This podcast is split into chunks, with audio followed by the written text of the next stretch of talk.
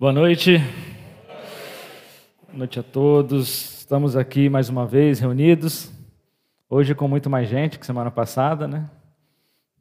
Vamos abrir um confessionário ali atrás, no final do culto, para cada um que não veio. Principalmente para Ana Paula. Brincadeira, Ana Paula.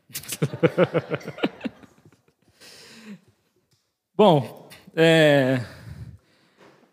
quem sabe o livro que a gente está estudando? Malaquias. Eu não vou dar bônus, né, nem presente, porque todo mundo interessado aí, né? Está sabendo? Se tivesse um bis eu dava, mas eu não ganhei na dinâmica lá do Daniel, então não tenho bis. o Caio já me deu um negócio, mas eu perdi, Caio. Tem outro aí? Segunda via? Ah, tá aqui dentro na sacolinha. Tá aqui. Estamos aí. O livro de Malaquias e e o livro de Malaquias, né, como a gente viu aí, tem falado sobre Deus trazendo advertências para o povo em relação à adoração deles. Eles estavam deixando de lado aí é, as, é, todas as coisas que Deus tinha colocado e Deus foi advertindo eles em várias várias situações para que eles pudessem voltar realmente à adoração como Deus estava querendo. E a gente colocou a adoração em queda. O que faz a adoração cair? O que faz Deus se, se desagradar da adoração e o que faz a adoração ficar em alta novamente, né? É, só passando rapidinho aqui, é, isso aconteceu né, no pós-exílio do povo de Israel. Para quem não sabe, Israel ficou exilado um tempo na Babilônia e em 537 a.C. começaram a voltar para Jerusalém. Tá? E isso foi 537, depois, quase 100 anos depois, temos aqui Malaquias, que é o livro que a gente está estudando. Tá? Malaquias profetiza contra a negligência religiosa. Tá? É interessante você, depois do culto de hoje, não agora, você ler Neemias 13, que fala um pouco quando Neemias voltou e começou a tratar esses, todos esses pecados aí que a gente viu o povo cometendo. Né? E, e nisso aí a gente foi vendo, no, isso no, há dois domingos atrás, Deus falando, né, a, a, o, o livro de Malaquias, ele trata como uma, uma forma de disputas. São advertências que Deus vai trazendo para o povo, e, e, o povo ele vai, e vai falando assim: ó, o Senhor diz ao seu povo, em Malaquias 1, 2: Eu sempre amei vocês. Mas eles perguntam: Como podemos saber que tu nos amas? Isso é como se fosse uma crença comum entre eles, nos comentários que eles faziam, o que estava na cabeça deles. E Deus responde, né?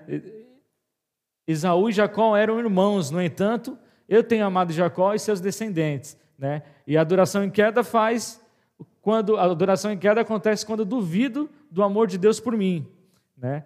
E, e a gente colocou isso aí porque o povo estava duvidando que Deus amava eles, né? E isso fez a adoração cair. E adoração em alta quando eu reconheço o amor incondicional de Deus por mim.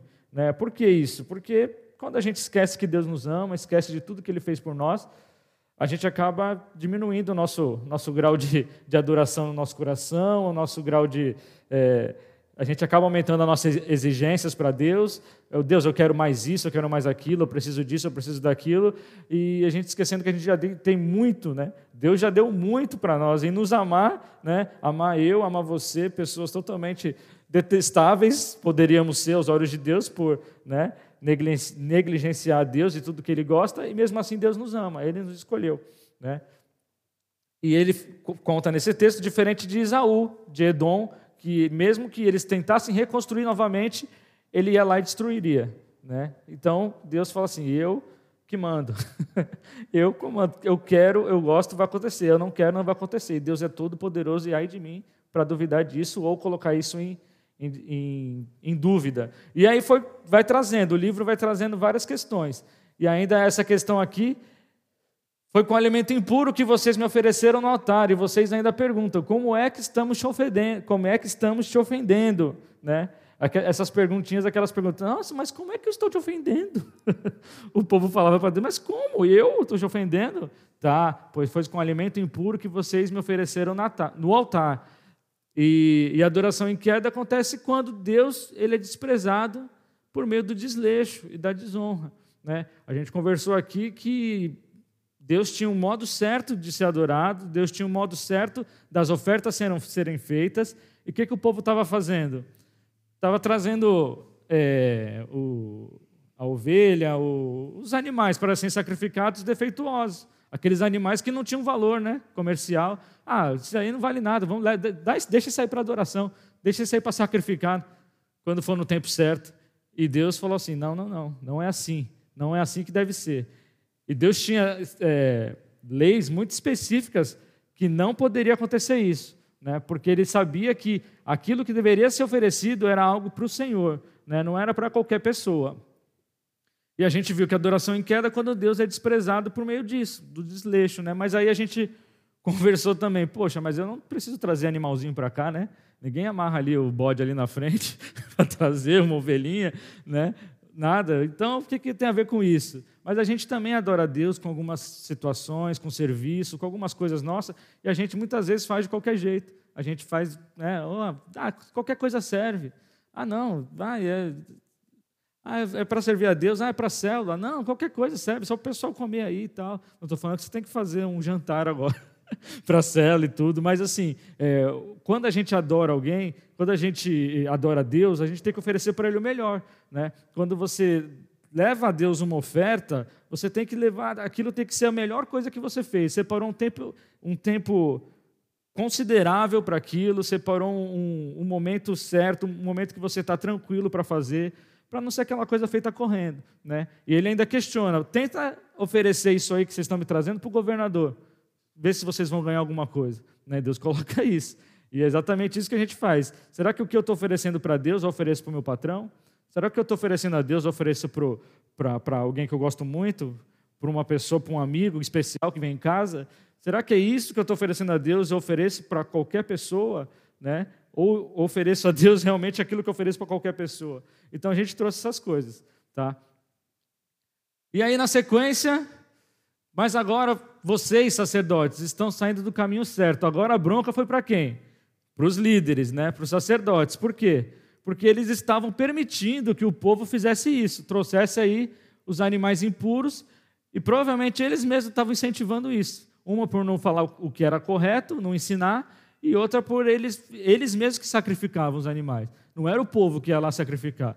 Deus que é, os sacerdotes que faziam o sacrifício, né? Então, a gente conversou aí, adoração em, em queda. Pode ler para mim?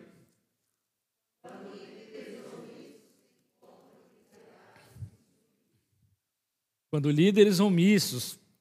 E a gente colocou aqui cada situação onde o líder e o liderado deve se submeter a esse, a esse processo que Deus colocou na nossa vida, né? Se você tem um líder, Deus escolheu esse líder para você, né? Não adianta chorar, espernear, é o seu líder, é o seu líder. Qual o, o nosso dever com, com, com o líder? A gente ser submisso, né? E qual é o, o benefício do liderado? Do liderado, ele ser liderado, ele ter um líder, né? E isso Deus exige de nós, tanto sendo líder quanto sendo liderado, a gente Deus exige a nossa submissão a ele nesse processo, né? um servindo o outro. E adoração em alta quando líderes e comunidade exercem suas funções em submissão. Os dois, os dois são submissos. Né? Um é submisso ao líder, que, que ele submete ao líder em adoração a Deus, e o líder serve o liderado em adoração a Deus. Então, isso, quando funciona bem, é muito bom para uma comunidade. Porque imagina, uma comunidade sem um líder. Né? A gente tem líder para tudo, tem líder para os animais tem líder, você vê assim, os pássaros têm líder, a abelha rainha, existe a abelha rainha, existe. Se você vai vendo, cada comunidade num condomínio tem que ter um síndico, né? Geralmente ele é desrespeitado, mas nesse caso é um líder. Precisa haver líder, precisa ter alguém que vai e vai. Não, vai ser assim, acabou. Porque, imagina, qualquer comunidade tem muitas opiniões, né? Até numa família, você pega cada. Ah, vamos para onde viajar, né? O ator vai viajar, né? Ele falou aqui, né? Abriu a vida dele aqui para a igreja. para onde vamos? vamos ah, cada um quer um para lugar. Imagina se ninguém lidera nada. Cada um pega uma passagem e vai para um lugar, né? E cada um vai curtir as férias e volta e faz a redação, minhas férias, né? para contar para o outro como é que foi. Então existe liderança. existe e é bom. A gente não está acostumado a, a, a, ser liderado ou acha quem é liderado é menos né, do que o líder, mas não, simplesmente é uma função. É, a gente é menos quando não exerce a nossa função, quando não exerce a função de liderado e quando não exerce a função de líder, né, quando você já está apto para aquilo. E a gente trouxe esse quadro aí de líder e liderado. Qual é a responsabilidade do líder? E qual que é do liderado? Então, de um lado, ele tem a responsabilidade de orientar. O líder, ele precisa orientar aquele que, que, que ele lidera para que ele saiba como lidar. Ah, eu estou acontecendo isso na minha vida e tal. Ele, ó, é por, isso, é por esse caminho aqui. Isso está tá acontecendo porque lembra que eu te falei isso aqui? Lembra que eu te falei isso aqui, pontuei com você? Então, isso está acontecendo por causa disso. Você tenta fazer por esse caminho. E a responsabilidade do, do liderado é considerar, ouvir, né? É, não que o liderado vai mandar, né? principalmente na gente aqui, né? não que o liderado vai mandar, o líder vai mandar na sua vida. Né? Ele vai colocar coisas para você. Olha, é, pensa nisso aqui.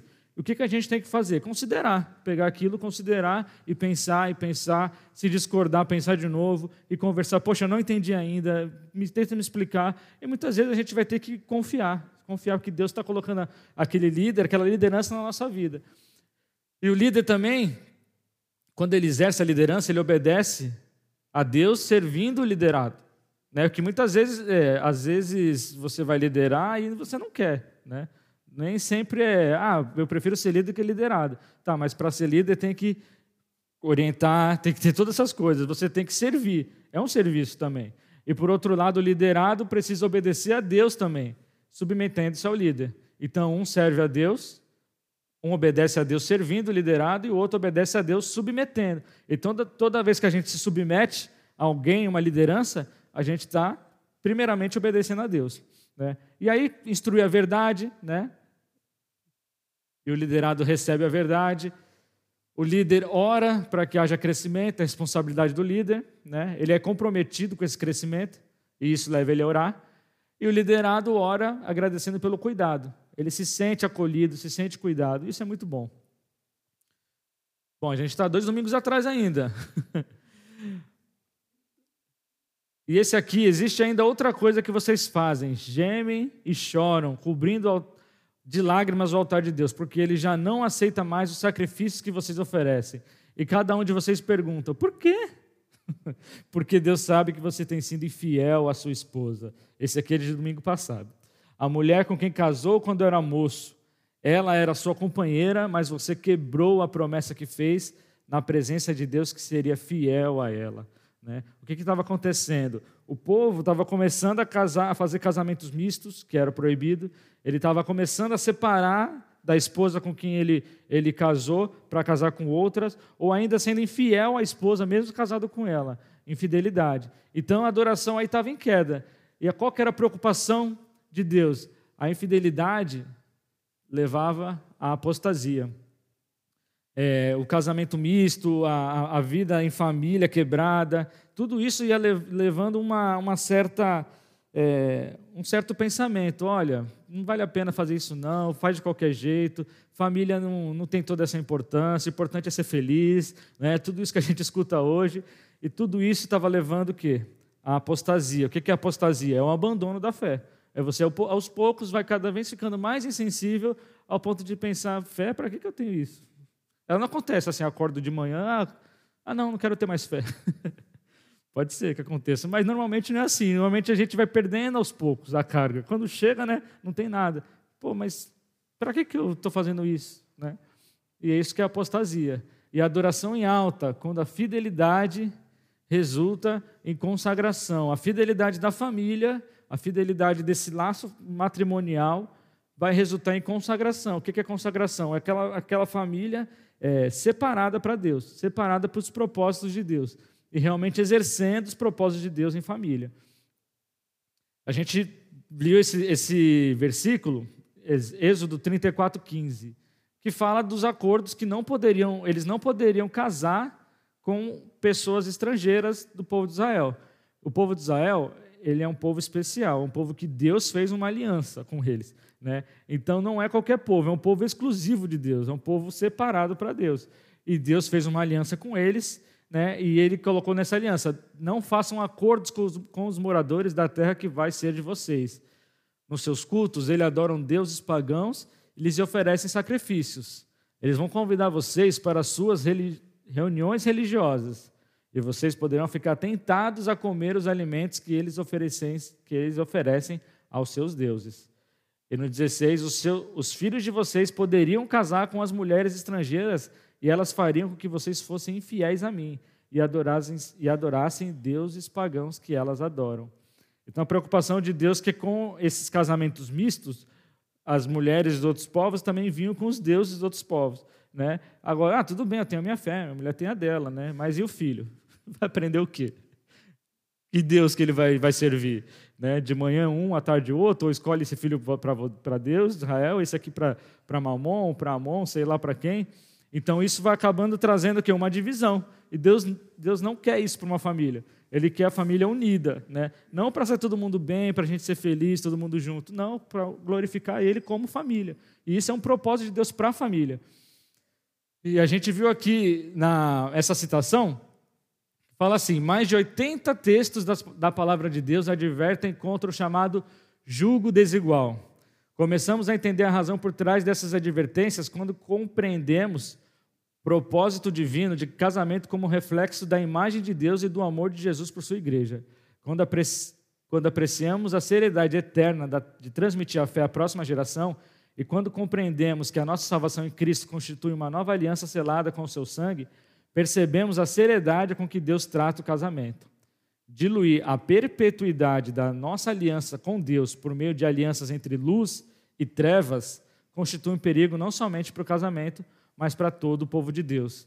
Então, o que Deus estava querendo? Ele queria que a família é, fizesse esse trabalho para a próxima geração. É um trabalho geracional. Eu e minha esposa, com o mesmo Deus, vamos transmitir a nossa fé para os nossos filhos. Né? E eles, na idade certa, fariam o mesmo que eu fiz: casar com uma mulher no mesmo Deus que eu e transmitir a fé para os próximos filhos. E assim ia sucessivamente. Então, o que Deus preparou para o povo de Israel já começou em Abraão. Lembra que, que a promessa que, ele, que Deus fez para Abraão?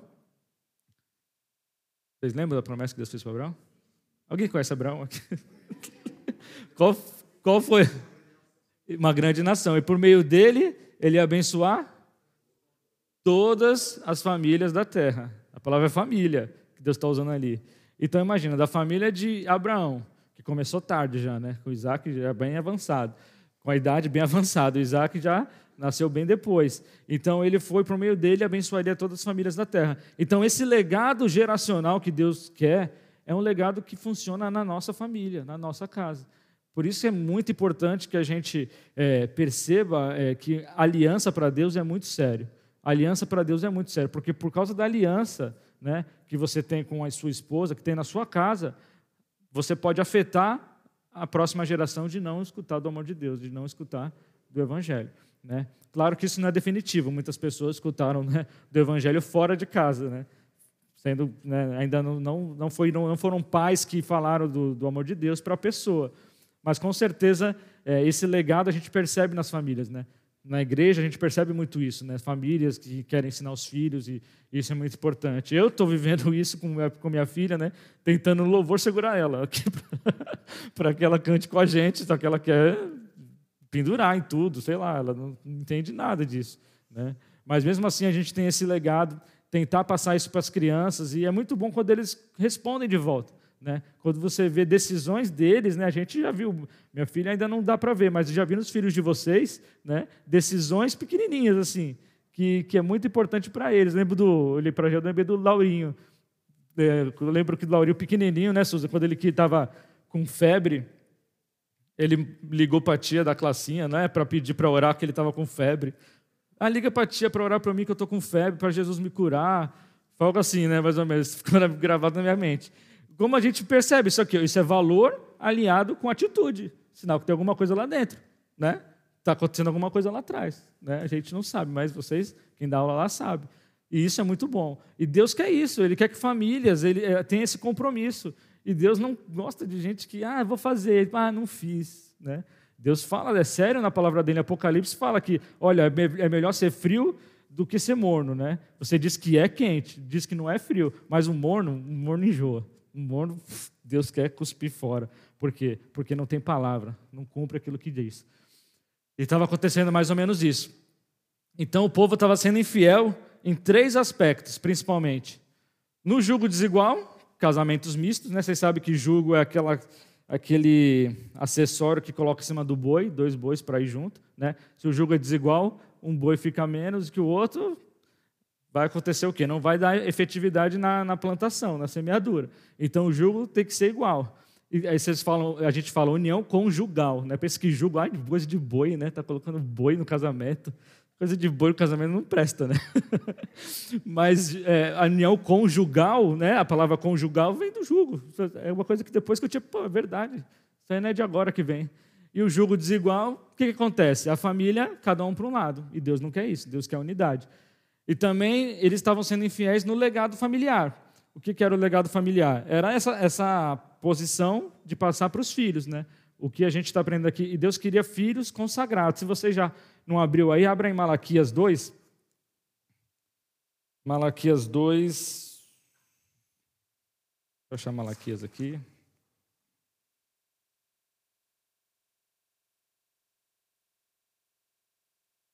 Dois quinze.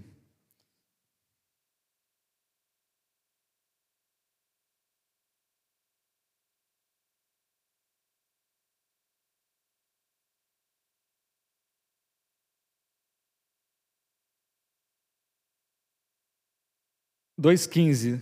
Ó, não é verdade que Deus criou o único ser feito de carne e espírito e que Deus quer dele que tenha filhos dedicados a Deus. Deus está falando aqui do casamento, que os dois se tornaram uma só carne. Portanto, tenham cuidado que nenhum de vocês seja infiel à sua mulher. Né? Então, qual que é o papel da família? Uma só carne. Para quê? Para que tenha filhos dedicados a Deus. Né? Esse é o principal é, legado que a família pode deixar né, para a próxima geração. Né? A gente vê aí quantas pessoas colocando em primeiro lugar patrimônio, né, é, dinheiro, para dar para os filhos. Ah, meu pai me deixou nada, ou até triste porque o pai não deixou. Ah, não posso deixar para meus filhos, faculdade, né? Todo mundo quer formar o filho, dar possibilidade dele estudar, né, fazer as coisas. Mas o maior legado que a gente pode dar para a próxima geração é ensinar sobre Deus para ela, né? E, e ensinar sobre Deus não é fácil. É muito mais fácil faculdade, eu acho. Muito mais fácil. Muito mais fácil que patrimônio. Ah, você mata de trabalhar, dá o patrimônio para o teu filho, ó, pronto, já cumpri a minha, a minha missão. Né? Mas sobre Deus é difícil porque você usa o testemunho, a sua vida. A sua vida ensina muito mais do que a sua boca. Isso é, é muito sério. E isso é o que Deus quer, é o legado familiar. E o povo também estava sendo fiel à aliança matrimonial, divorciando. Deus fala aí na sequência, no 16, eu odeio o divórcio. Eu odeio o homem que faz uma coisa tão cruel assim. Portanto, tenham cuidado que ninguém seja fiel à sua mulher. Né? Então, o, não vamos entrar no divórcio aqui propriamente dito, né? mas Deus odeia o divórcio. Acho que não, não precisa nem explicar. Né? Você quer fazer uma coisa que Deus odeia? Deus não quer. Então, Deus, por que, que Deus odeia o divórcio? A aliança matrimonial. Você foi lá no altar, prometeu que ia ser fiel à sua esposa e tal, e de repente quebra a aliança que você fez com ela. E Deus leva a aliança muito a sério. E no próximo versículo aí, no,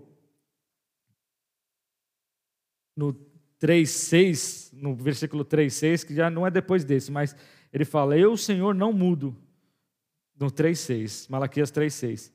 O Senhor diz, eu, o Senhor, não mudo. Por isso que vocês, descendentes de Jacó, não foram destruídos. Né? Porque se Deus pudesse ou quisesse não levasse a aliança a sério, ele poderia largar o povo de Israel, ó, Faço de novo outra pessoa, escolho outro Abraão no meio da história e, e começo de novo o povo. Mas Deus leva muito sério a aliança, né? Por isso que eles, que o povo de Israel não foi destruído e a gente também, né? Porque a gente fala povo de Israel como se a gente fosse bonzinho, os israelitas que fossem o errado. Mas a gente vai estudando a Bíblia e vai vendo que a gente se encaixa em várias situações, várias situações do povo. Então, a gente falou assim, poxa, então eu sou casado, o que, que eu posso fazer? Qual aplicação isso traz para a minha vida hoje? Se você é casado, tem uma aliança com a sua esposa, seja fiel a essa aliança. E a gente pode ser infiel em inúmeros aspectos, não só infidelidade, um adultério, né, coisas assim com outra mulher, mas a gente pode ser infiel é, não entregando para a esposa aquilo que, que a gente deve entregar para ela, não é, eu sendo infiel à minha esposa em vários aspectos. E a gente é colocado até um desafio para você perguntar para sua esposa: olha, você acha que eu tenho sido infiel a você em algum aspecto? E a esposa perguntar para o marido: eu tenho sido infiel em algum, em algum aspecto? Porque essa é uma conversa que a gente tem que ter, porque essa aliança que Deus selou na nossa vida, para quem é casado, é uma aliança muito séria. Né? E ela tem um compromisso um compromisso com Deus, que é o, é o Senhor de tudo, inclusive do casamento. E isso também leva um aspecto para a família. Será que os nossos filhos eles têm um exemplo cristão de casamento? Né? Será que no mínimo a gente tem uma, uma amizade conjugal? Né? É, meu filho vai querer olhar para mim, ah, não, eu não quero casar não. Casamento é isso, eu estou fora. Né? Ou ele vai nossa, eu quero encontrar uma esposa igual a minha esposa é para o meu pai. Né? Ou encontrar um, um, um marido igual o meu pai é para minha mãe. Né? Esse é um legado muito bom que, que a gente pode dar para os filhos. Né? E é fácil isso? É fácil? Assim não. Assim é sim. É difícil, é difícil. Porque o filho está ali, ao vivo, não é um reality show, né? Onde você pega lá o cara e começa a falar, não, mas ela fez isso aqui, e o outro vai ser eliminado da casa, sei lá, a prova do líder, se é que tem um líder.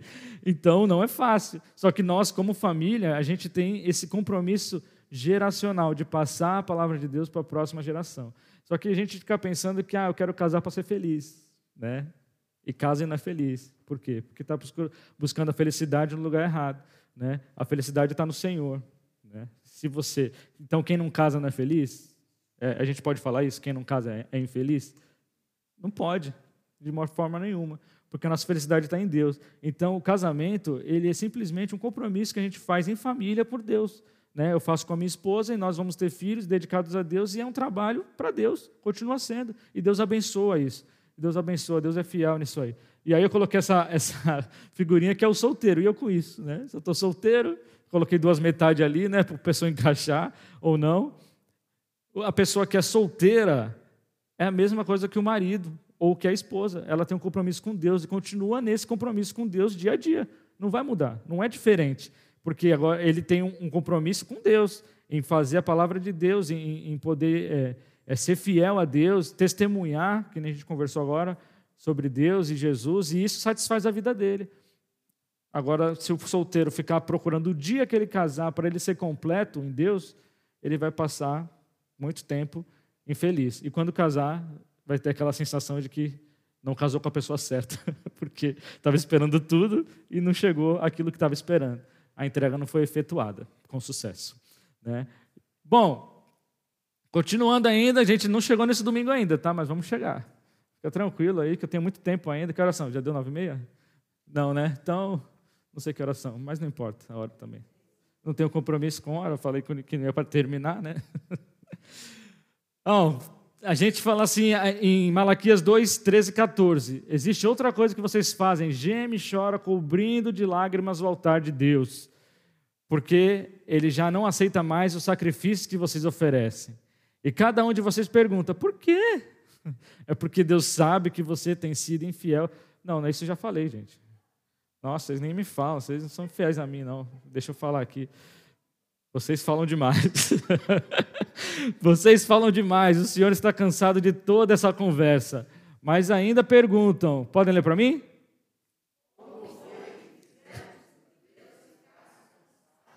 Foi por dizerem assim: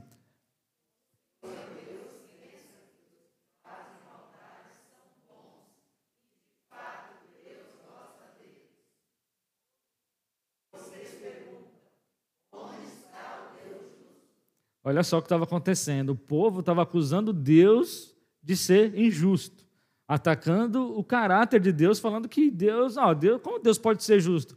É, Deus gosta mais dos maus do que dos bons? Os maus aí fazendo o que fazendo o que estão fazendo e Deus não está fazendo nada? Onde é que está o Deus justo? Né? Olha que isso é muito grave, né? Falar isso para Deus realmente deve ferver o coração de Deus, né? querendo mandar um raio ali, destruir aquele povo, mas com certeza Deus é justo e não faz isso. Né? E adoração em queda, quando duvidamos do caráter justo de Deus. Toda vez que a gente pergunta onde está o Deus justo, a gente duvida que Deus, o caráter dele, né? Da, da certeza de quem ele é. E quando a gente deposita a nossa confiança no caráter de Deus, nós acalmamos. Né? Isso é, é algo muito importante, porque, na verdade, muitos de nós não ficam falando, ah, onde está o Deus justo, questionando Deus. Mas a gente faz isso lá dentro do nosso coração, né? Quando não acontece aquilo que a gente tanto espera, ou não acontece aquilo que a gente queria, não acontece aquilo que a gente estava almejando tanto, né? Ou eu tive aquele, é, a minha família, que nem está falando aqui, fiz tudo certo, fui para a igreja, orei e tal, e não aconteceu. Deus, o que, que eu fiz de errado? É, me pune, mas, não, mas o que, que me mostra? E a gente começa a questionar, pensando: nossa, Deus, não foi justo. Deus falou que se fizesse ia acontecer. Calma, não é isso. É, é, o, a gente tem que colocar as situações para Deus né, como uma oferta para Ele. Mas assim, cada um tem a sua decisão. Né? Então, quando a gente duvida do caráter de Deus, chamando ele de injusto, a coisa fica feia. E a gente duvida do caráter de Deus em duas situações. Eu coloquei essa, essa figurinha para lembrar, tipo assim, é a minha agenda de justiça. Né? Quando a gente quer, quando a gente coloca para Deus é, ou coloca, a gente tem, tenta encaixar a nossa agenda de justiça, a justiça própria, né? É, Deus, isso aqui é o certo, isso tem que acontecer, tem que ser desse jeito, nessa hora, nesse momento. A gente fala para Deus, Deus, o Senhor não sabe a hora de agir, eu sei a hora de agir. Isso é muito sério. Né? Quando a gente fala para Deus, Deus, é esse é o momento, é agora. Por que, que não aconteceu ainda? Deus mostra, Deus faz. Deus, a minha vida, Deus, isso aqui, eu, eu não arrumei emprego ainda, eu ainda estou sendo humilhado pelo meu patrão, eu, eu ainda estou nesse emprego, eu não posso sair daqui, eu preciso sustentar minha família. Ou, ou Deus, eu, eu não tenho marido, eu estou solteira agora e, e meu marido divorciou de mim, eu tenho três filhos para criar, o que, que eu vou fazer? Né? Ou Deus, eu, eu tenho aqui pessoal no trabalho, eles não têm a mesma fé que a minha, e o que, que eu vou falar, o que, que eu vou fazer? Está muito difícil. E a gente tem, Deus, muda isso, me muda de emprego, ou, ou me cuida dos meus filhos, arruma um marido para mim. Eu sei que não pode, eu sei que não dá, mas eu quero. Enfim, nós colocamos Deus, coloca a minha agenda na, na pauta aí, tira a sua. Né? Como se Deus não soubesse o que estava acontecendo comigo, ou o que está acontecendo comigo, ou ele não está olhando para mim, ou ele sabe o que está acontecendo e não quer mudar. Né? E a gente conversou. A minha agenda, ela não é a agenda de Deus. Né? Quando eu estabeleço, é, eu quero estabelecer para Deus o momento dele agir. Ó Deus, o momento de agir agora. Deus, essa é a reforma que tem que ser feita. Deus, é desse jeito que tem que acontecer. Nós falamos para Deus, Deus, o Senhor não sabe o que está fazendo. Eu é que sei. Isso é falar, Deus, o Senhor é injusto. Né? E é muito difícil, né? Muito difícil, porque, é, do contrário, a gente tinha que simplesmente agir e depositar nossa confiança em Deus. E esse outro, essa figurinha é um cara de braço cruzado, que eu, tipo assim, ah, Deus não faz isso aqui, está desse jeito, também não vou fazer mais nada. Também vou fazer só o que me pedem, ou também não vou fazer nem o que me pedem. Estou aqui de corpo presente, mas não estou adorando a Deus, não estou fazendo nada, eu só estou assim, de, simplesmente deixando a vida levar, né? de braço cruzado de greve. E Será que esse é o, é, é o, jeito certo de lidar com Deus? Será que esse é o jeito certo de colocar, de condicionar a minha atitude? Vou condicionar, só vou fazer quando Deus fizer isso. Ah, só vou estabelecer isso aqui quando Deus alinhar para mim isso aqui. Né? Só vou é, parar de reclamar o dia que mudar a minha situação de vida. Mas e se Deus não mudar nunca a sua situação de vida? Né? Será que Deus vai colocar uma situação para você pecar? Ou Ele está colocando uma situação para a gente crescer? Né? nele. E é onde entra a sabedoria, onde entra a adoração nisso aí. Quando, usando o exemplo da mãe que tem três filhos, que não tem marido, quando ela, Deus, me dê sabedoria para continuar esse legado familiar com meus filhos.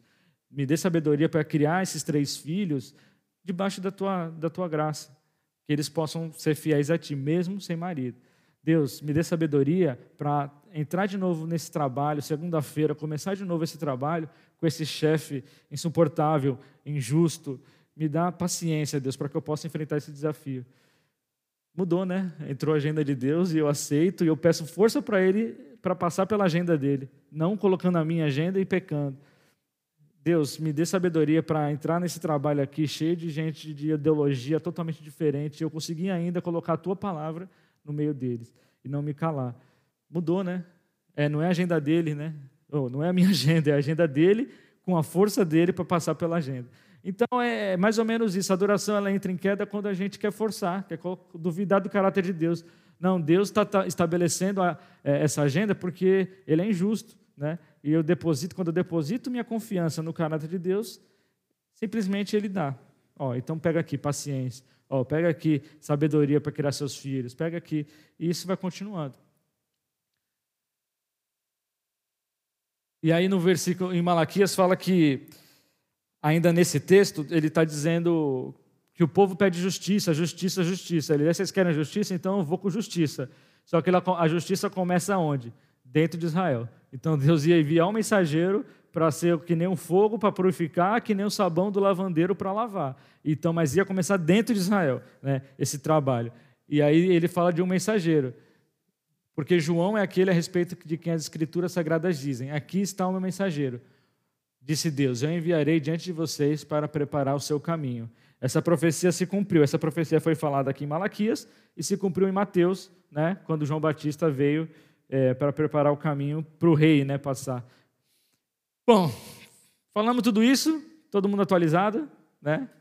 Final tem prova? Não, brincadeira, não tem prova nenhuma. Mas vamos orar pedindo para que Deus possa abrir o nosso coração, nossa mente, nossa atenção, para que Ele possa falar aos nossos corações. Amém? Senhor Deus, te agradecemos, Pai, por mais essa noite. Obrigado, Deus, pela oportunidade que o Senhor tem nos dado aqui, Deus, de servir, Deus, de, de, de ensino, Deus, de, de, saborear a Tua palavra, Deus, e, que o Senhor possa trazer as nossas aplicações, Deus, o nosso coração, Deus, para que o Teu reino seja estabelecido e o Teu reino seja é, edificado, Pai, e, a Tua palavra seja aqui depositada em cada coração, Pai. Obrigado porque nós temos uma igreja aqui, Deus, onde nós podemos falar livremente do Senhor e escutar também. Te louvamos, Deus, por tudo que o Senhor tem colocado na nossa vida. É, te agradecemos por isso. Em nome de Jesus, amém. Amém. Bom, passar aqui, isso aqui, adoração em queda, adoração em alta. Como é que está na sua vida? Adoração em queda ou em alta? Fala para a pessoa do seu lado aí, adoração mais ou menos mais ou menos. Tem esse versículo aí de Malaquias que a gente colocou como um versículo que não, não queria que Deus falasse isso para mim ou falasse para a nossa igreja. Vocês podem ler para mim isso aí? Um, dois, três. Nem precisava, né?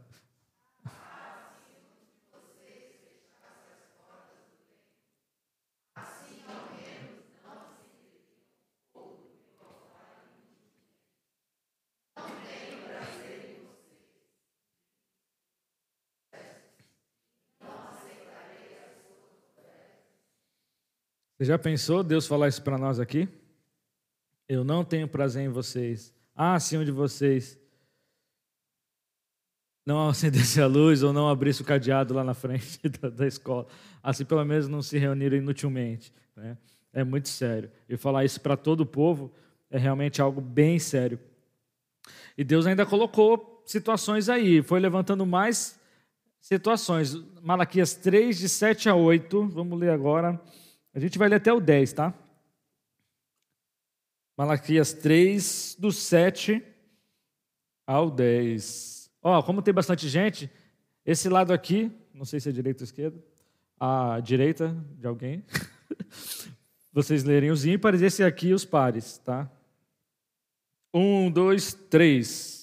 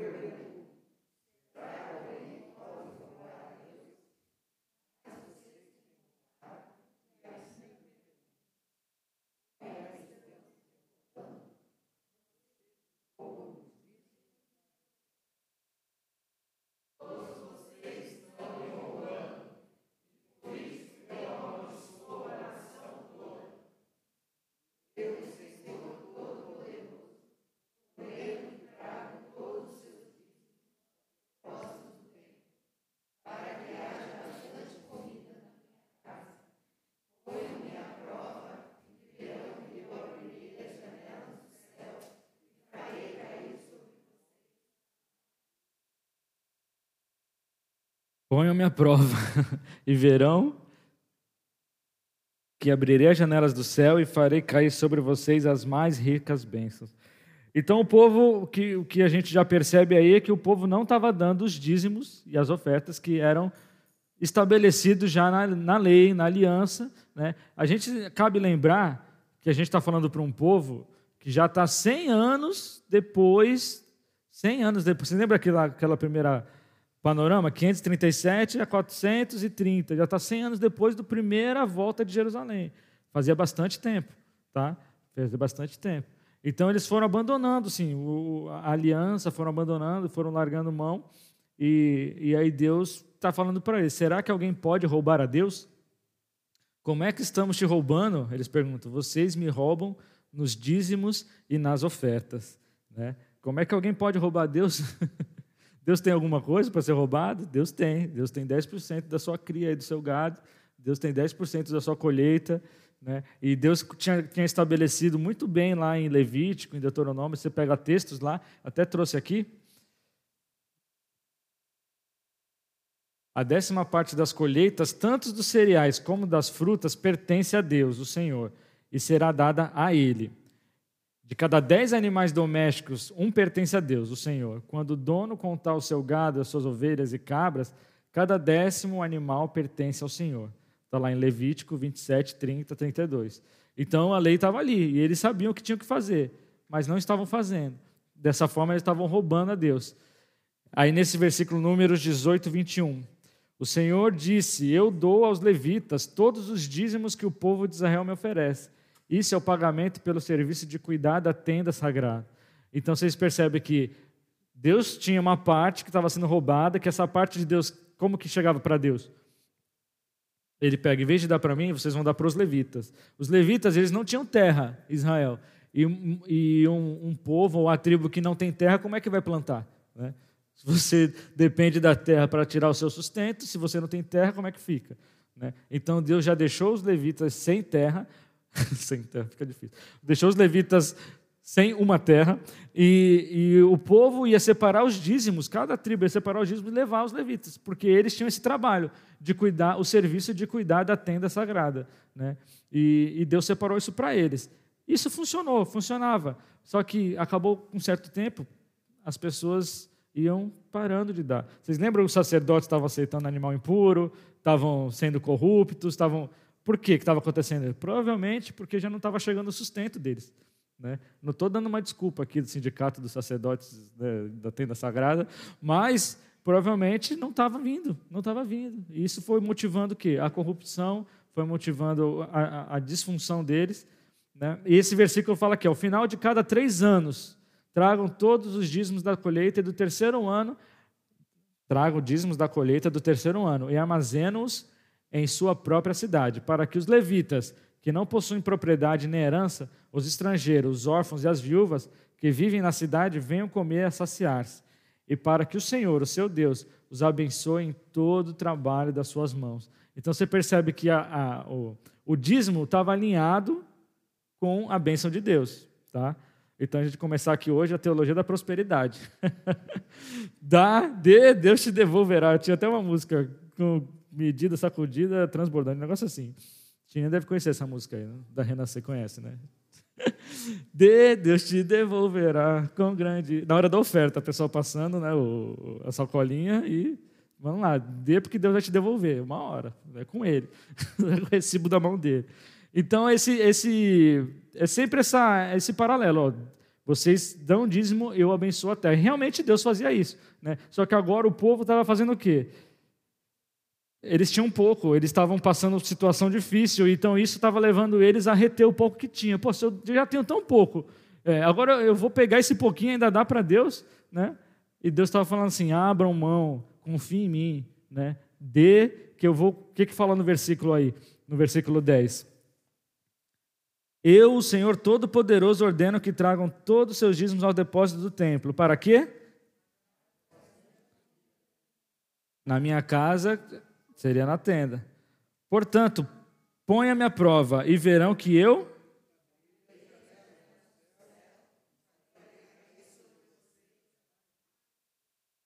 Então, o primeiro ponto que Deus promete é o sustento. Né? Olha, faça o que eu estou mandando, entregue o dízimo, que eu vou fazer cair as mais ricas bênçãos do céu.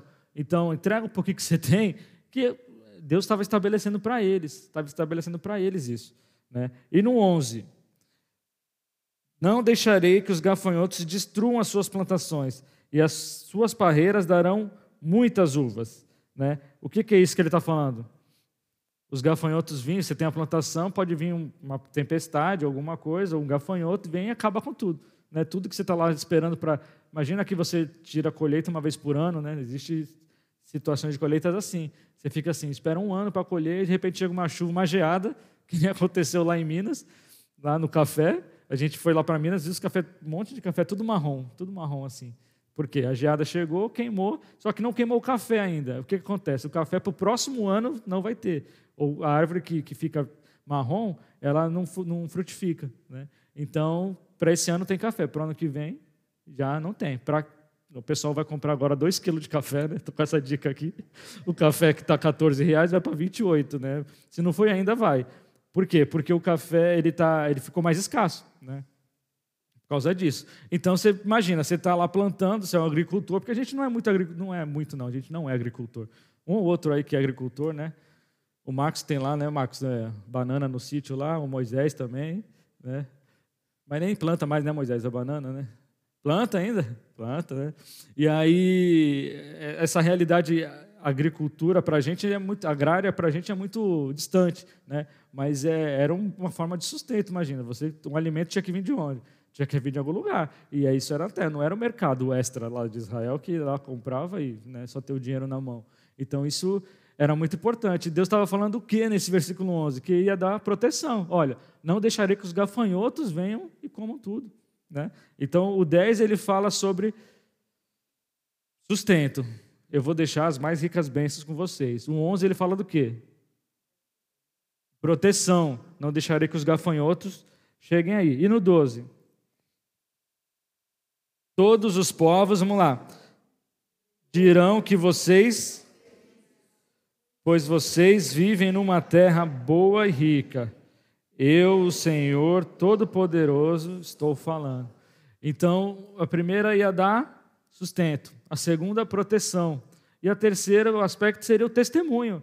Os povos em volta, Deus fala assim: para que eu vou deixar vocês com fome se vocês são o povo, o meu povo, o povo de Deus? O que, que vai trazer um povo lá sofrido, com fome, com gafanhoto comendo, sem comida, maltrapilho? vai, vai levantar o nome de Deus ou derrubar o nome de Deus? Então, Deus não, não faz sentido, né? E mesmo assim, olha, eu estou falando, façam o que eu estou falando, obedeçam a minha lei, obedeçam a aliança, porque eu sou fiel à aliança e eu vou fazer com que vocês prosperem, tá? E aí, é, aqui, é que eu pulei esse slide, mas deixa eu voltar aqui. Adoração em queda, quando retenho para o meu sustento. O que, que eles estavam fazendo? O pouco que eles tinham, eles estavam guardando para eles. Porque com medo do quê? de perder o próprio sustento. Mas retendo, o que, que acontecia? o próprio sustento deles não vinha, porque Deus fala assim: dá para que eu te sustente. E a pessoa guarda, e o que, que acontece quando eu retenho? Perco o sustento. E adoração em alta, quando oferto generosamente o que tenho. Né? Eu estou colocando esse contraste para quê? Para a gente perceber. É, a desobediência é sempre assim: a desobediência leva à maldição, a obediência leva a Desobediência leva a... E obediência? O que é um lugar que não tem bênção? Maldição, né? Então, se eu realmente não estou obedecendo, só de não vir a bênção, já é maldição. Porque se a bênção não vem, já está amaldiçoado. Né? Então, a gente é, percebe que o povo estava errando nisso. E, e eu coloquei aqui esse quadrinho, por quê? Porque muitos textos são usados para a teologia da prosperidade. Né? Olha, Deus vai te devolver sem mais, vê o que aconteceu com fulano, com ciclano, aí pega, eu posso pegar esse texto aqui e mandar passar sacolinha hoje aí, né? Se bem que já passou a sacolinha, né? Passei ali, já me deram sacolinha com de, de roupa para Liz, aí da outra sacolinha ali já, já não sei o que, que tem dentro, mas é bênção, né? Bênção. Estou afetando, Deus está tá dando bênção para mim. Então, o que, que é a diferença do investimento para adoração? Eu coloquei no quadrinho porque eu prefiro assim, porque às vezes é mais fácil de ver. Quando que eu adoro, quando que eu invisto, tá? Depósito, ó, deposito para receber mais. O investimento ele tem essa, essa característica. Eu faço, eu deposito aqui para quê? Para receber mais. E na adoração eu deposito por quê? No investimento, motiva o quê? Ele motiva a ganância, eu preciso ter mais, ter mais. E a adoração motiva o quê? Quanto mais eu invisto, mais eu quero. Quanto mais eu invisto, mais eu tenho, a ganância me faz querer mais. Quanto mais eu adoro, eu adoro por quê? Porque eu já recebi, é mais contentamento. E quanto mais contentamento, mais eu, eu penso que não preciso, eu tenho mais do que eu, do que eu, eu precisava. Então o motivo o quê? A generosidade. Eu vou doar, porque eu tenho muito. O investimento, eu uso Deus para adorar. Usa, o investimento usa Deus para adorar o dinheiro. E a adoração usa o dinheiro o investimento exalta o eu, eu rico. Eu vou ter, eu vou, vou conseguir, eu vou ter diversão, eu não vou passar sufoco. E a adoração exalta? Eu coloquei um pouco assim para a gente ter o contraste disso tudo, né? A gente pode pegar e pensar nisso que Deus está falando como investimento. Ah, tá bom, então vou investir para depois ter.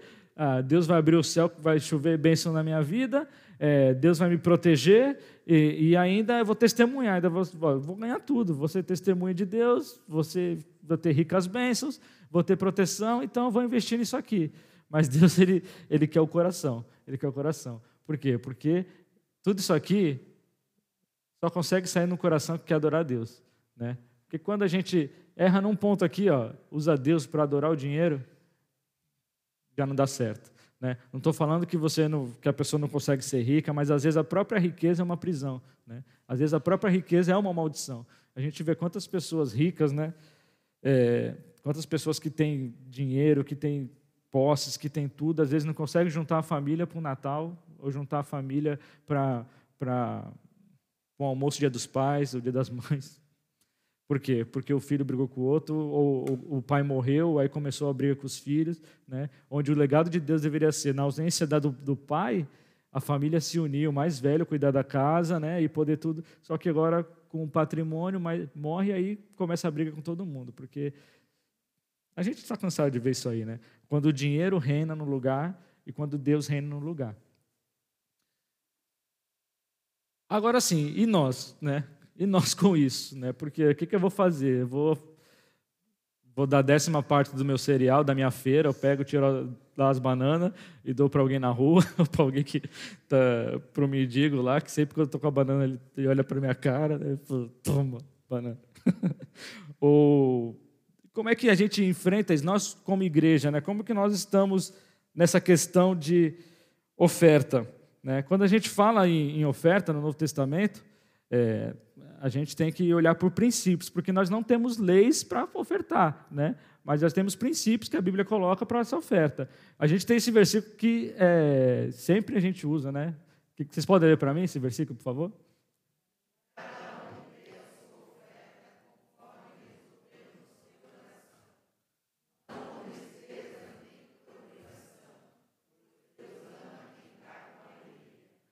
Então, a gente sempre lê esse versículo né, e pensa, ah, tudo bem. Aí, a partir dele, a gente monitora a nossa oferta. Não, peraí, então eu vou ofertar. Ah, mas espera aí, é, com tristeza, vou dar isso aqui. Ah, não, mas aí já está me deixando triste, porque de repente né, vai faltar e tal. Então, se está triste, não é isso. Então, eu diminuo. Mas, ah, e agora? Não, agora está tranquilo. Mas eu estou sendo obrigado? Não, na verdade eu nem queria ofertar. Então, eu vou embora, eu vou sair daqui perto dessa caixinha. A caixinha está aqui da oferta. Sai de perto dessa caixinha e não vou ofertar esse mês, porque Deus, não, não, eu não estou pecando, não estou é, fazendo errado e tal. Eu tenho que ofertar com alegria, né? porque Deus ama quem dá com alegria. Não, tá, não é isso que está escrito aí? Não é? Então a gente pega e tenta é, assimilar esse versículo na nossa cabeça e tal. E aí só fica triste quando o Norberto vem aqui, né? e mostra lá aquele verdinho pequeno, miúdo, né? diminuindo cada vez mais, né? o vermelho crescendo, né? mas e ainda assim a gente é uma igreja fiel, né? que a gente considera no coletivo fiel e não tem preocupações de que, olha, não entrou ainda esse mês o dinheiro, vai precisar pagar o aluguel, pagar os missionários e tal. É para isso que tem um caixa, né? É, não sei se você já trabalhou em um lugar que as contas vão chegando no começo do mês, o pessoal precisa ser pago no dia 5 e as contas chegam no dia 4, e o cara na porta do Santander esperando cair o dinheiro para poder pagar os funcionários. Né? Caiu o dinheiro, paga, pega um, pera, espera aí, caiu o outro, paga o outro. Isso é horrível para quem lida com conta. Então, nós, como igreja, precisamos ter um caixa para poder não ficar esperando, porque tem gente que, que oferta dia 30, tem gente que oferta dia 1 né, Humberto? Tem gente que oferta dia 15. E como é que fica? Ah, manda para o Marcelo lá primeiro. Não. Agora, beleza, manda essa, manda para esse aqui, para o Renan agora. Nasceu o filho agora, manda ele primeiro, está na prioridade. Ah, manda... Imagina como que seria. Então, a gente precisa ter essa administração aqui. Tá? Mas a palavra fala, cada um dê sua oferta conforme resolveu no seu coração. Né? Não com tristeza, nem por obrigação, pois Deus ama quem dá com alegria. Só que ainda tem esses versículos aqui no meio desse contexto. Lembre-se disso. Esse versículo eu não estou encaixando, eu não peguei na Bíblia assim, fui encaixando o versículo assim, coloquei Malaquia junto. É antes. Lembre-se disso. Quem planta, quem planta pouco e quem planta muito. Ah, é teologia da prosperidade. Vou ver onde vai chegar nisso aí. O 7 a gente já leu, e o 8. E Deus pode dar muito mais do que vocês precisam para que vocês tenham sempre tudo o que necessitam. Vale a pena a gente ler o 7 de novo. Que cada um dê sua oferta conforme resolveu no seu coração, não com tristeza, nem. Pois Deus ama quem dá com alegria. E Deus pode dar muito mais do que vocês precisam, para que vocês tenham sempre tudo o que necessitam. E ainda mais do que necessário. Para quê? Olha só, o dinheiro que cai na minha mão não é só para mim. Não é só para as minhas necessidades, é para todo tipo de boas obras. Como dizem as Escrituras Sagradas, Ele dá e a sua bondade dura para sempre. E ainda tem o 10, e Deus, que dá semente para semear e o pão para comer, também dará a vocês todas as sementes que vocês precisam. Ele fará com que elas cresçam e deem uma grande colheita. Como resultado, então, ponto alto aqui é generosidade. Ponto alto é generosidade. Então, quando a gente pega esse texto e começa a olhar, será que agora eu tenho tristeza ou alegria? será que isso aqui que eu estou ofertando hoje é, é, é fruto de, de, de, generosidade ou é, é, um fruto de uma obrigação, ou fruto de um. De, eu estou pagando aqui um IPTU no céu, né? eu estou pagando aqui uma mensalidade ou um condomínio. Eu estou tentando trazer aqui para a gente porque a gente tem que aplicar. Né? O povo de Israel estava lá, retendo o pouco que eles tinham por causa com medo de perder o sustento.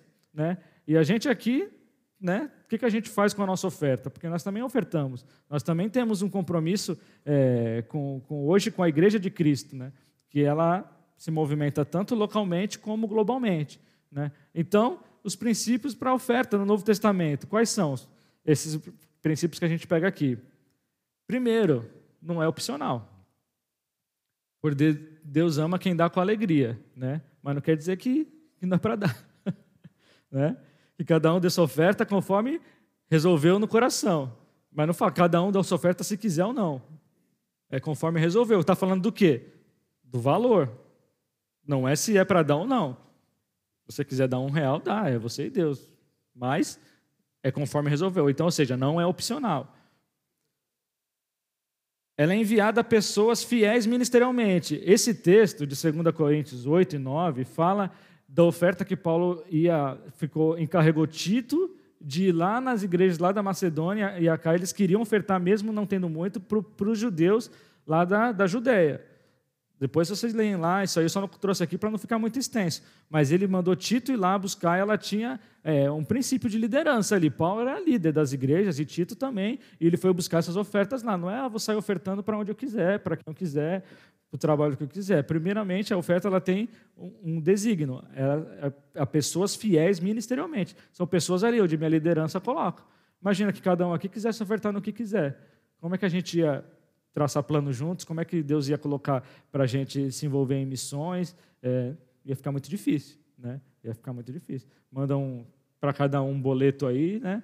tipo Portas Abertas, né, que é um compromisso voluntário. Né? A gente não poderia pensar no mês que vem, não poderia pensar no ano que vem, não poderia pensar em nada, porque imagina, se você não tem orçamento, como é que você vai fazer? Imagina que você trabalha hoje, como é que você vai o mês que vem, porque você não tem emprego, você não sei quanto eu vou ganhar. Vai na sorte. Mais um princípio, a libera, libera, liberalidade de valor. Ou seja, não tem um valor específico. No Antigo Testamento, qual era o valor específico? 10%. No Novo, 10% tinha ainda as ofertas fora os 10%, tá? Eu só não trouxe aqui porque. É, aproximadamente 25%. Era, o, o povo de Israel era tipo um, um, tributo, era um imposto que eles tinham. Era, a teocracia tinha imposto. Imagina quando você vier o reino de Cristo, vai ter imposto. E você vai ficar, nossa, mas tem imposto. Jesus manda IPTU para me pagar. As ofertas eram praticamente um imposto, era praticamente um imposto para o povo de Israel, porque era imposição. Né? O povo de Israel, então, tinha qual era o valor? 10%. E a igreja, qual é o valor? Conforme resolveu no seu coração, né? nem por tristeza, nem por obrigação. Então, essa liberalidade, nós não temos o valor específico para dar, né? mas cabe a cada um de nós consultar a Deus, Deus, Quanto que é um valor que honra o Senhor? Nossa, mas como que eu vou honrar a Deus com o meu salário, né? Como que eu vou honrar a Deus? Como é que a gente honra a Deus? Separando primeiro, não só o que sobra. Quando a gente faz isso primeiro, Deus, é isso aqui que eu quero dar para o Senhor, é isso aqui que meu coração, é, meu coração transborda gratidão e eu quero colocar isso para Ti, tá? Mas é, eu sei que até o final do mês pode ser que esse valor não não não consiga dar. Então eu vou esperando, vou guardar ele aqui no bolso, né, na carteira, dobradinho num clips, escrito oferta até o final do mês. E aí, se no final do mês sobrar alguma coisa, né, eu vou e oferto. Não, não. Separa primeiro. É uma forma de honrar Deus. Deus, quando chega o salário, é, Deus, obrigado por esse salário aqui. O Senhor, mais uma vez, tem dado sustento para minha família. Esse aqui é uma oferta para o Senhor. Esse aqui é, eu vou separar para para ofertar. A gente ainda tem a opção de transferir, né, qualquer jeito, né, passar um Pix em qualquer hora né, para poder ofertar, não precisa vir no domingo fazer, trazer a oferta aqui e tal, como, como foi feito há muito tempo. E a generosidade. Né? A generosidade é algo que, que a palavra generosidade ela, ela lembra isso, ela tira de você para dar para alguém. Né? Quando a pessoa fala que é uma pessoa generosa, nossa, ele é muito generoso, ele pagou o IPTU todo em dia e tal. Alguém usa generosidade para isso? a pessoa que paga as contas em dia é generosa? O que é a pessoa generosa? que ela dá mais do que precisa, ela tira dela para dar para os outros. Né? Eu estava lembrando ali as criancinhas em pé com o Alexandre. Cadê a Aninha? Está aí? A Aninha, lembra da igrejinha? Todo dia lá uma pessoa, uma criança pediu um pão para a Aninha, a Aninha tinha um pão lá para dar para a criança. Lá, não sei quanto, a padaria, né, Aninha? Lá, né? Mas era a igrejinha, né? As criancinhas carentes e tudo, ia lá, no, no, quando morava no Cachapuã, ia lá na igrejinha. O que, que era a igrejinha? Era a casa da Aninha. Ela ia lá pedir pão, né? Eu ia sempre dando pão para as crianças lá. Generosidade, generosidade. Isso aí, quando eu era pequeno, eu via muito, isso me ensinou, né? Mas eu não, não dei pão para ninguém ainda não, mas eu vou separar os pães. Oi? É, então, ela está falando, mas não entendi nada, porque ela está de máscara, não dá para Ah, tem um pão vivo, claro. Pão é, sabe? É sempre aninho, né? Tem que dar essas. Mas é a generosidade. Estou usando o exemplo da Aninha porque ela ensinou isso para a gente aí, para a Thaís, né, e tal, para a Ana Paula. Se pegou, não sei, né, mas pegou um pouquinho. Mas, assim, é aquela coisa... É, então, tenho roupa aqui para Liz, pegou, tá vendo? Eles deram roupa para nós, então tá, tá pegando, que bom. Mas a generosidade é isso, é quando você tira de você, ela é sacrificial, em certo sentido. Porque você tira de você aquilo que é da sua casa, da sua família, para dar para alguém. Né? Então, quanto mais a gente é generoso, isso é o que Deus está colocando. A palavra de Deus fala isso. Ó. Quem dá a semente? Estou apontando aqui. Quem dá a semente para semear? Quem dá o pão para comer? Ele dará a vocês também todas as sementes que vocês precisam. É Deus que vai dar. Só que Deus dá semente, né? Você não come semente, né? Pode até comer uma linhaça, alguma coisa aí, mas o que, que faz com a semente? Você trabalha para ela render. Né? Então, se você está lá, ah, não sei o que, eu estou passando fome, mas está cheio de semente. Né? O que, que é? A nossa obrigação. Pô, faz o que você tem que fazer, não é preguiça. Então, a gente tem que saber é, é, realmente aplicar as coisas como Deus coloca. Então, A generosidade é algo que, que tem que transbordar no reino de Deus, é algo que tem que transbordar no reino de Cristo. Cristo foi generoso. Né? O que imagina o, o, o Criador do universo virar uma criança, fazer cocô nas calças? Gente, alguém tem dúvida que Jesus foi um bebê aqui? E Jesus não se limpava. Apesar de ser Deus, era uma criança, uma criança frágil né, que ficou lá no, cora no, no, no, coração de Maria, ficou no colo de Maria e fez cocô nas calças. O Deus Todo-Poderoso, o Criador do universo, se limitou a ser um bebê. Isso é generosidade? Precisava disso? Não, cria um universo novo, né? Joga tudo fora, começa tudo de novo. Não, ele foi generoso, ele foi generoso. E, e Deus quer estampar esse caráter dele em nós, né? da aliança. Olha, eu quero que vocês cumpram o que vocês falam, cumpram o que vocês prometem. Eu quero que vocês sejam generosos. Né? E de que forma a gente pode ser generoso? Quando mexe com dinheiro, quando mexe com bolso. Né? Aí é que a gente mostra a nossa face. Aí é que a gente mostra onde, tá, onde aperta nosso calo. Né? Quando você tem que tirar de você para dar para os outros. Quando o meu sustento está em jogo. Né? Quando eu retenho o meu sustento, pro, quando eu retenho para o meu sustento, aí a adoração cai. Eu coloquei aqui, às vezes, o sustento não é só aquilo que eu quero, que eu tenho que comer todo dia. A gente vive numa, hoje, graças a Deus, num país que não falta muito sustento, não falta muito alimento, mas às vezes o sustento, eu não consigo sustentar minha diversão. Eu preciso, se eu ofertar mais, eu não consigo sustentar minha diversão. Ou às vezes, para ofertar mais, eu não consigo sustentar meu prazer. Eu gosto tanto de comer, de algo caro, né? aquelas coisas. Todo mundo gosta de algo de filé mignon, né? Pode ter gente que não gosta, prefere a carne moída, né? Mas Sabe, as coisas boas são caras. Então, as coisas boas são caras, então eu tenho que comprar. Para comprar, para ofertar mais, talvez eu não possa comprar. Né? Mas será que se eu comer carne moída o mês inteiro, carne moída com bato, carne moída já é caro, né? Então tem que arrumar outro exemplo aí. Salsicha, vamos lá. Salsicha é barato, né? Salsicha, compra lá de, de tonel de salsicha. Você vai comer o mês inteiro salsicha, vai ver salsicha voando na rua. Mas será que às vezes eu não posso abrir mão daquilo que eu, que eu, que eu gosto para poder ofertar. Ah, mas Deus vai querer que eu passe fome? Não é isso que eu estou falando. Às vezes, para você ser generoso, você tem que abrir mão do, do, sustento. Do sustento dessas coisas, tá? Quando eu retenho para o meu sustento, essa é a ideia. Às vezes, saúde. Nossa, eu pago um plano de saúde muito caro, então, peraí, mas quem é que sustenta a tua saúde? É isso que eu quero trazer. Não estou falando para você cancelar o plano de saúde. Quem é que sustenta a sua saúde? Não é Deus? Não é Deus que traz sustento para o povo? Eles estavam retendo, para quê? Com medo de perder. Né? Mas Deus não pode trazer saúde? A pessoa que tem plano de saúde morre? Morre. A Covid ensinou a gente. Né? Começou a morrer no Einstein, começou a morrer nos, nos, nos hospitais caros. Depois que chegou para a população realmente, né?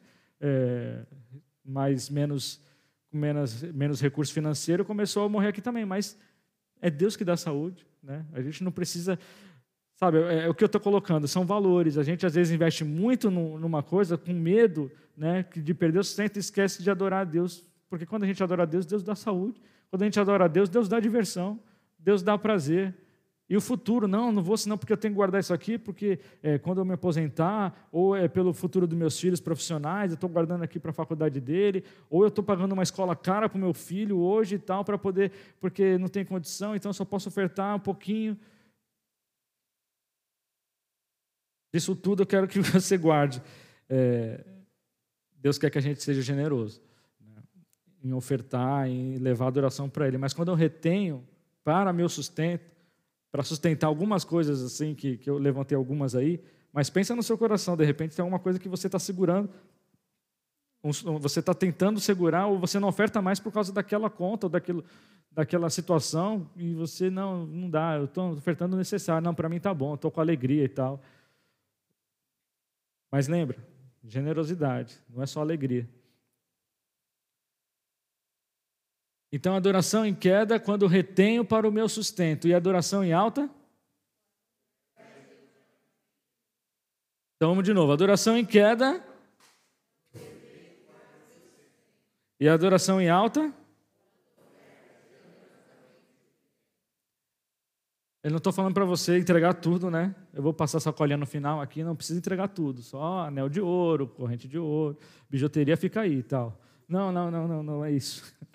Eu quero que nós, como igreja, possamos crescer nessa área. A gente vê é, que, que muitas pessoas estão presas na, nessa parte da generosidade, entregando né, aquilo que, ah, não, a pessoa, enfim, ganha 10 salários mínimos e eu estou aqui entregando 50 reais porque é o que sobrou. Meu, você está fazendo tudo errado, tudo errado.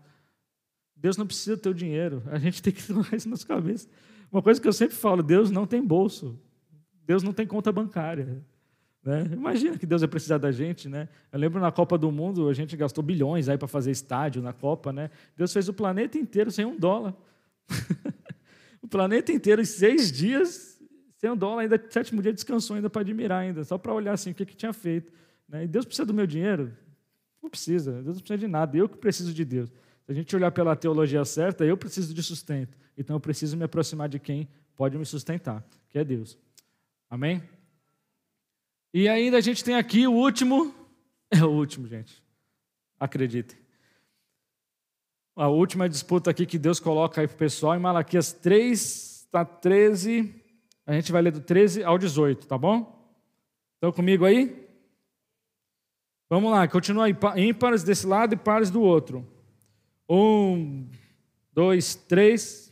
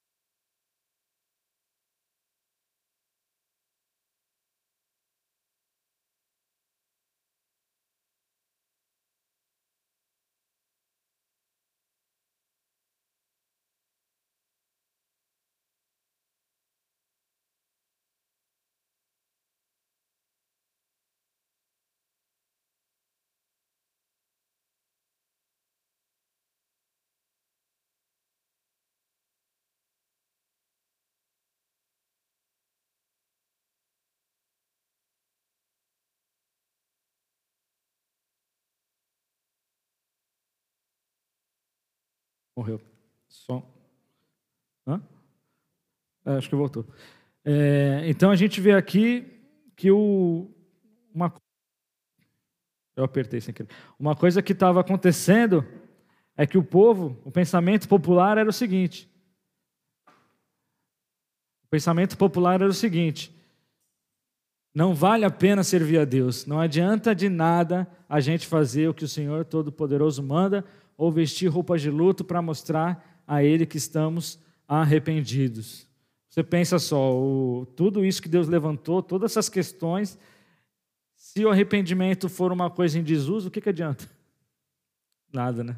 O arrependimento é a única forma da gente mudar, voltar à, à conversão, voltar, se converter para o caminho correto. Né? Então, o arrependimento é algo que Deus estava falando.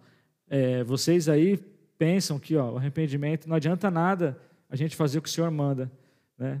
O arrependimento não vale de nada. Então a adoração fica em queda quando a dureza esmaga o arrependimento. E a adoração está em alta quando o temor reacende o arrependimento.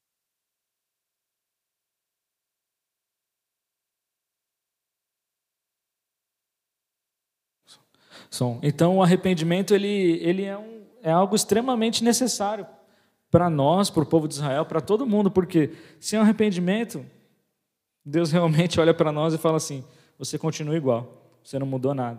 O arrependimento é um teor é um, é um ingrediente importante na nossa vida. Se a gente não se arrepende, ah, o mundo fala aí, ah, me arrependo só do que não fiz, né? As pessoas falam, ah, não me arrependo de nada que eu fiz. Muita gente fala isso. É bobagem, bobagem. tolice. Né? Mesmo que seja verdade, a gente sabe que o arrependimento é a melhor forma de chegar até Deus. Inclusive, eu creio que sem arrependimento não chega até o céu. não chega mesmo. Né? Porque imagina o que, que Jesus foi fazer na cruz, se eu não, não me arrependo de nada, se eu não tenho pecado nenhum. Né? Jesus morreu na cruz porque a história dele, é, ele é Marte, ele é uma história que ele quis fazer, não tem nada a ver com isso. Uma pessoa dessa não entendeu o que Cristo foi fazer, não entendeu o que o arrependimento é, é, é algo que nos liga a Deus por meio de Jesus. Então, Deus colocou aí: olha, vocês falam mal de mim e ainda perguntam o que falamos contra ti. Né? E em Malaquias 3,17, eu coloquei aqui na NVI. Olha a diferença. No dia que eu agir, diz o Senhor dos Exércitos, eles serão o meu tesouro pessoal. Eu terei compaixão deles como um pai tem compaixão do filho que lhe obedece.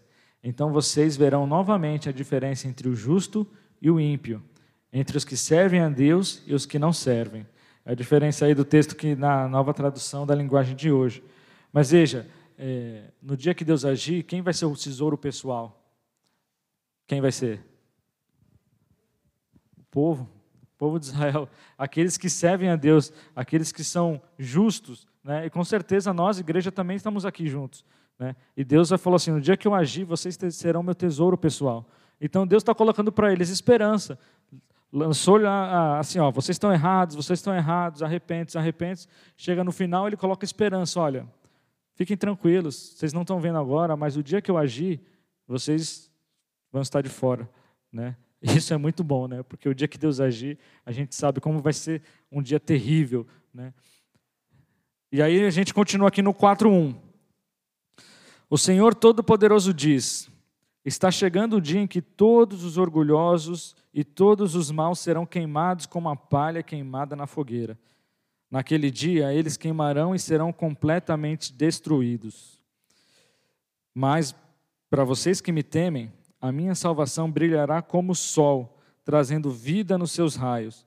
Vocês saltarão de alegria como bezerros que saem, do, saem saltando do curral.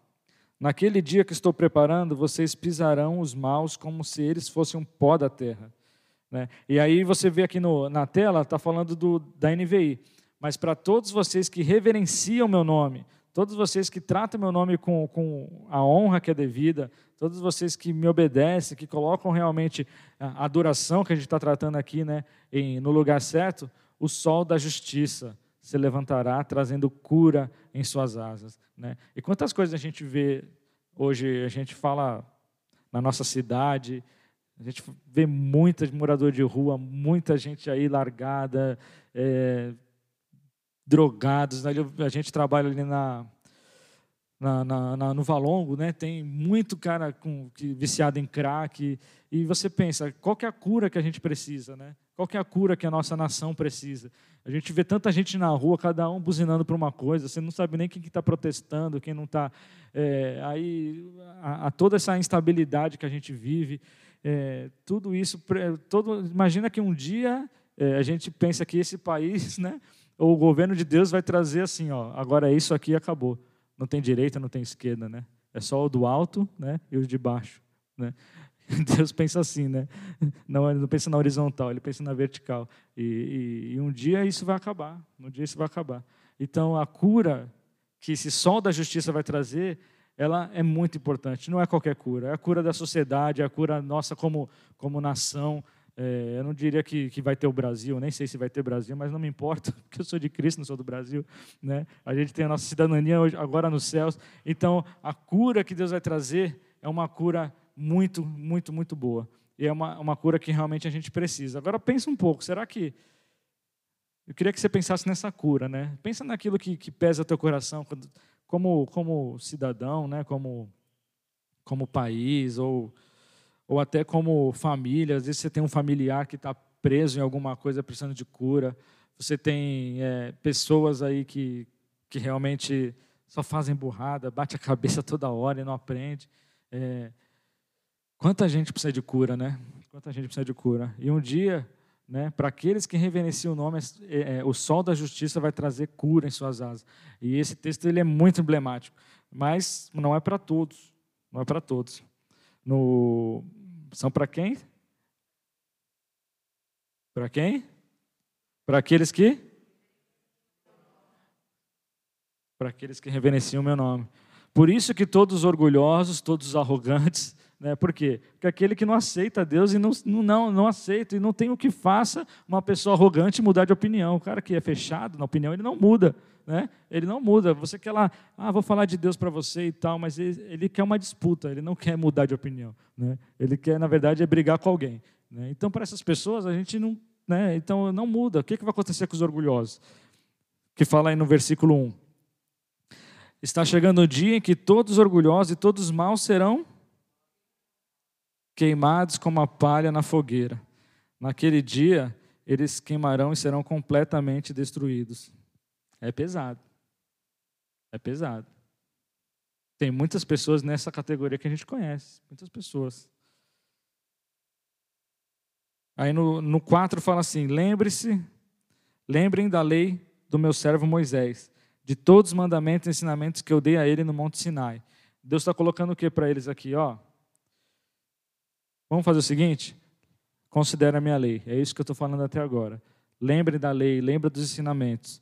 No 5, mas antes que chegue aquele dia terrível, esse dia que os maus serão queimados, o Senhor, eu, o Senhor, lhes enviarei o profeta Elias. Quem é esse profeta Elias aí? João Batista. Né? A gente sabe isso por quê? Porque em Mateus está falando que Elias já veio. Né? E qual que é a mensagem de Elias, de, de João Batista? Arrependa-se. João Batista está no final de Malaquias. Ele está no final de Malaquias sendo citado e está ainda na mente dele no final de Malaquias. Está ali na tela. Naqueles dias surgiu João Batista, pregando no deserto da Judéia. Ele dizia: podem ler para mim? Arrependam-se, porque o reino dos céus está próximo. João Batista ele veio na frente como como aquele que vai preparando o caminho para o rei, né? Para o rei chegar. E ele fez isso em Israel, preparando o povo de Israel para a chegada do Messias.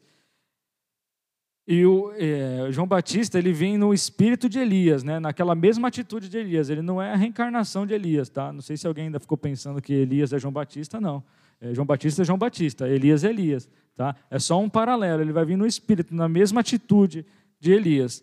É, e o 6, para terminar, ele fará com que os pais e filhos façam as pazes para que eu não venha castigar o país e destruí-lo completamente. E João Batista veio trazendo, veio se antecipar para a chegada do rei. Né? Era um costume na, na época, é, no Oriente, o rei ia visitar uma cidade, mandava alguém na frente para ir preparando as coisas. E João Batista seria um arauto, João Batista é esse, que vem preparando o caminho né, e, e para a chegada do Rei Jesus. E, e, esse, todo esse pensamento aqui, isso aqui é escatológico, ele não aconteceu com Jesus, tá? Ele vai acontecer com Jesus ainda, entendeu? No dia final, lá para frente. Porque ele fala aqui no 5, mas antes que chegue aquele dia terrível, o que, que vai acontecer? Eu vou vai vir o profeta Elias. Então, a época de Jesus ali que ele veio, a segunda vinda de Jesus que vai ser um dia terrível, né? um dia bem pesado. Bom, e terminamos aqui no livro de Malaquias. Né? É, eu acho que a nossa conclusão que a gente tem que tirar é, é que a gente precisa elevar a nossa adoração. Né? Muito fácil a gente perder é, na, no nosso dia a dia, na, numa, tudo que eu falei aqui, a gente perder a noção de quem é Deus. Né? E, e começar a agir para nossa própria conta, nossa própria vontade. E quando a gente esquece o arrependimento, né, quando o arrependimento não é um, um, uma atitude do nosso coração, a gente falou aqui sobre os maus e tal, aquele que é arrogante, orgulhoso, mas muitas vezes o nosso coração não se arrepende. Quando a gente cai no mesmo pecado, naquele mesmo erro, é fruto de um coração orgulhoso, é fruto de um coração arrogante, é fruto de um coração que não se arrepende. Então a gente precisa pedir para levar a adoração que o temor a Deus reacenda o arrependimento em nosso coração. Porque só assim para a gente poder prosperar com Deus, só assim para Deus derramar as bênçãos sobre nós. Né? E aqui eu coloquei um resuminho de, tudo que a gente falou. Eu vou pedir para vocês lerem. O pessoal aqui lê em queda, tá? E o pessoal daqui lê em alta. Fechou? Combinado? Então, assim, vocês vão ler. Eu leio em queda, aí vocês leem. Aí eu falo em alta, aí vocês aqui leem, tá bom? Adoração em queda. Adoração em alta. Deus nos ama. E só por isso o nosso contentamento tem que explodir lá em cima. Não preciso exigir nada de Deus. Ele não deve nada para mim. Muito pelo contrário. Em queda.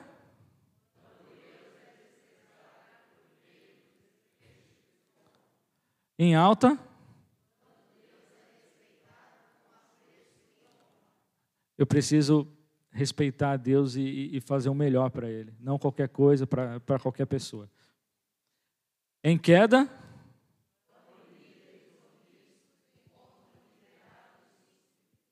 Em alta.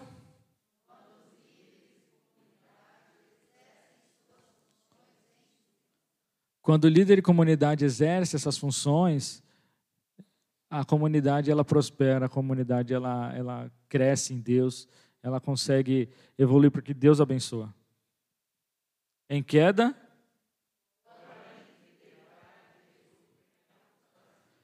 em alta, a fidelidade familiar, ela vai levar um legado para a próxima geração, né? Agora a infidelidade vai destruir esse legado. Em queda, em alta,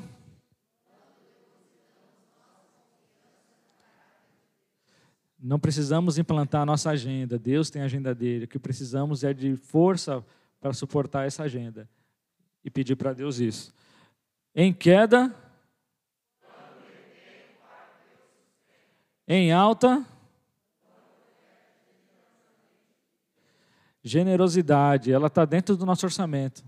Só precisa ajustar um pouquinho, alguma coisa, para ser generoso. Eu não vou ser generoso de hoje para amanhã, é um pouquinho cada dia. É um aprendizado em queda e em alta. Então, meus irmãos, que a graça de Deus nos leve até um caminho de arrependimento, porque sem arrependimento não conseguimos fazer mais nada. E que Deus possa mostrar para cada um de nós aquilo que Ele quer, né?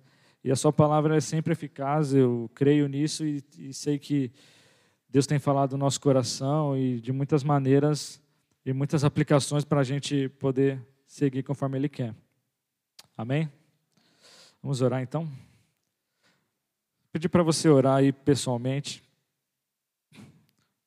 colocando diante de Deus alguma coisa que você viu aí, lembrou ou quis.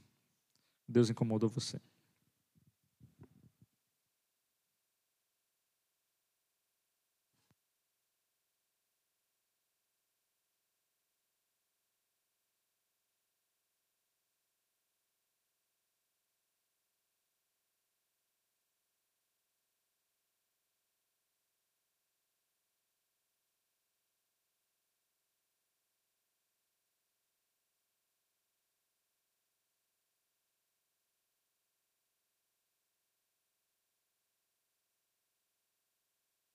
Deus, reacende o nosso coração, Pai.